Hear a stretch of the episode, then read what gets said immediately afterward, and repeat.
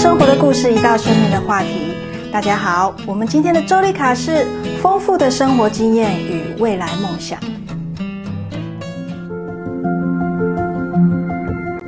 在某一个假日，我与我的好朋友出门，骑着单车放风。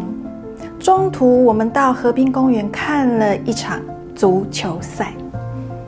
在聊天中，其中一位球员让我想起，在生物演化跟生存中，我们有一个都知道的道理，就是生命会自己找出路。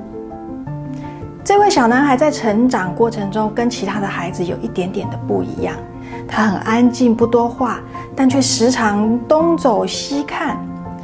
那他的父母选择了给予这个孩子探索的空间，没有责备，也没有控制，只是陪着这个精力旺盛的孩子聊天，到处走，到处探索，到处玩，一直到小男孩长大了，他一头栽进了自己喜欢的研究里，但他也一边很辛苦的找着他的足球玩伴，因为这位孩子明白，他要先满足自己身体上无穷的能量。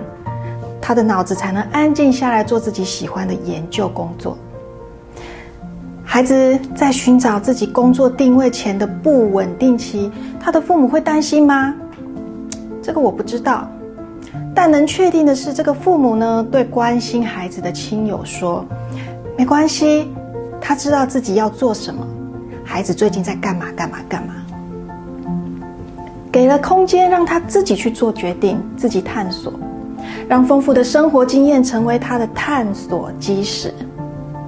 跟孩子谈心确实是一件很重要的事，但是各种不同的生活经验也是的。当我们对于自己本身的探索跟了解足够多的时候，自然就会知道如何去平衡自己的身心灵需求，寻找适合自己的生活，经由拓展生活经验，找到自己惊人的优势。最后走向适合自己的未来梦想。关于本期话题有任何反馈和疑问，都欢迎留言哦。我们下次见。